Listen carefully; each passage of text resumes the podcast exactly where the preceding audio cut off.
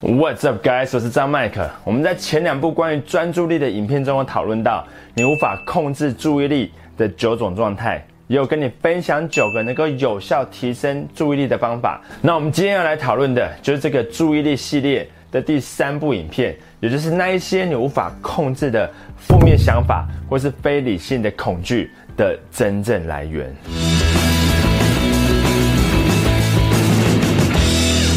人的心灵呢，就像是一台超级电脑。这是由美国哲学家 L. 罗恩·赫伯特在他的著作《带你提现代心灵健康科学》中所提出的概念。但心灵是什么东西呢？那首先，我们先来提一下一个人的组成部分。一般人会直觉的认为，一个人就是一个人，那有什么组成的部分呢？但其实你是由三个部分所组成的。那第一个呢，是你的意识。也就是那一个在下决定控制身体的想法，那另一个当然就是你的身体，那而介于想法跟身体之间的控制器就是心灵，也就是一个人的意识跟身体之间的沟通与控制系统。如果用钢铁人来做比喻的话，那你的意识就是 Tony Stark，身体就是那套钢铁人装，而心灵呢，就是 Tony Stark 用来控制钢铁人装的人工智慧电脑 Jarvis。所以，当 Jarvis 运作正常的时候，Tony Stark 就可以完整的控制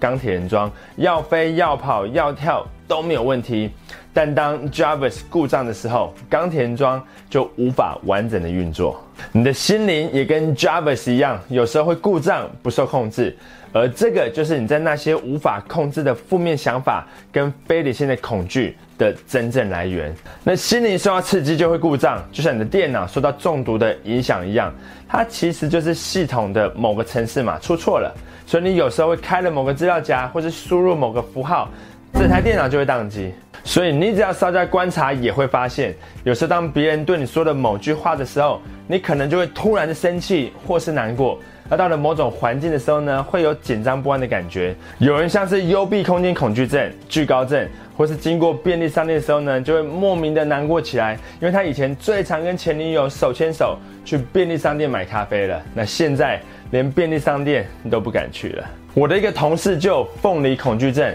不要怀疑，他不止不敢吃凤梨。光是在电视上看到凤梨，或是听到凤梨这两个字，或是任何类似凤梨的概念，都可以让他陷入紧张的情绪。那我老婆呢，以前也超怕老鼠的，她怕到连米老鼠都无法接受。这些无法控制的情绪跟恐惧，都是因为你的心灵受到刺激而暂时故障所导致的现象。只要它没有受到刺激，就不会故障，你就会表现得很理性。那这个就是为什么你会发现自己有时候。很理性，但有时候呢却很情绪化，或是发现身边的人大部分的时候都很 nice，但有时候却会失控，就像是变了一个人一样。所以心灵里面有什么东西呢？我就像电脑可以储存很多的档案一样，你的心灵也会储存很多的。记忆画面，你的每段记忆画面都像是被录下来，然后储存在你的脑海中。但其实呢，这些回忆画面都是以一种叫做复制图像的格式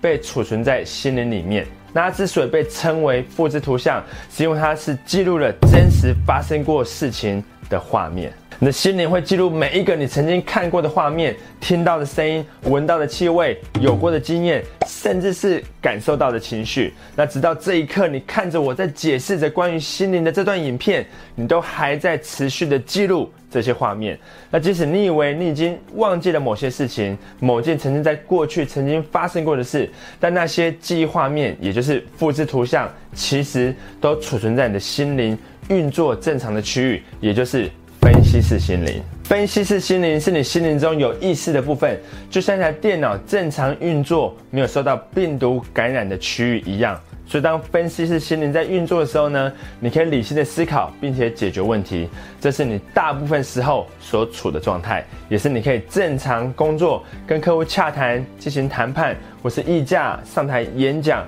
跟理性的处理每一件手边的事情。这也是你最有生产力跟效率的时候。因为当分析师心灵在运作的时候呢，你的情绪会很稳定，思考能力跟专注力也会处在。最佳的状态。但你的心灵还有另外一个部分，它会让你无法理性的思考，情绪会突然受到影响，也无法做出明智的决定。它叫做反应式心灵，就像一台电脑受到病毒感染的区域一样，一点进去，电脑就会宕机。反应式心灵里面储存的也是复制图像，但类型跟储存在分析式心灵里面的截然不同。反应式心灵里面累积的是所有的疼痛，你过去的痛苦的经验、出车祸的事件。意外伤害、被分手的事件，跟所有的无意识状态，也就是例如晕倒、全身麻醉，或受到撞击而昏迷。那赫伯特的研究发现哦，反应式心灵里面储存的内容会受到刺激而活化起来，对你的想法、行为跟健康带来负面的影响。举个例子来说，小丽在厨房煮菜，这时呢是她的分析式心灵在正常的运作。然后不小心滑倒，被热水烫伤。那就在他受伤的同时，分析师心灵呢就会关闭起来。那接着反应式心灵呢就会接手，开始记录所有发生的事情。那包含疼痛、情绪跟环境的一切、温度、旁人的话语、所有的细节跟那个被烫伤瞬间的无意识状态。那这个受伤事件的全部呢都会被记录在反应式心灵里面。疼痛呢，可以是生理上的痛，像是割伤或是骨折；那也可以是情绪上面的痛，像是亲人过世或是在雨中被前女友分手。那无意识呢，也可以是部分无意识，像是喝醉酒或是局部麻醉跟半昏迷的状态，或是完全无意识状态，例如车祸脑部被撞击而陷入昏迷。但不管是哪一种形式的疼痛，或是无意识状态，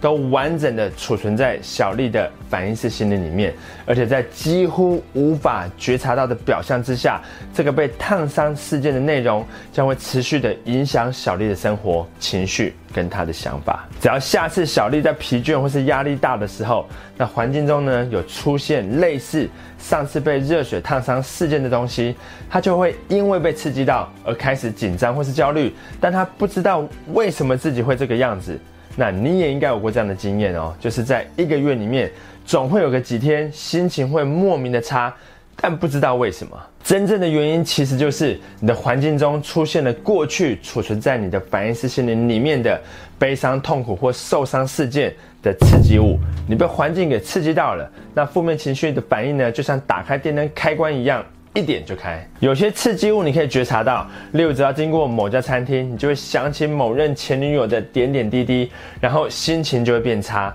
那这种触景伤情的现象是比较容易觉察到的状态，但有些刺激物呢是你不容易觉察到的，就像我之前有亲身观察过一个个案。就是他从有记忆以来，只要下雨天就会偏头痛。结果他后来才发现，下雨天跟偏头痛之间的关联性，居然是源自于小时候有一次发烧被送到医院的时候，因为医生找不到他的血管，所以护士呢就把他压制住，把针打在他的额头上，然后就感受到太阳穴区域的一阵阵痛。而当时屋外正在下着大雨。我知道这听起来好像有点不可思议，因为他在过了几个月之后接受访谈的时候表示。自从他发现了下雨天跟头痛之间的关联性后，他在下雨天就有偏头痛的情况就完全消失了。如果你想要了解更多关于反应式心理的运作方式，以及你可以如何处理的话，我在影片下面有放上这本书《带你提现代心灵健康科学》的连接。那这本书呢，会让你改变你对你自己的看法，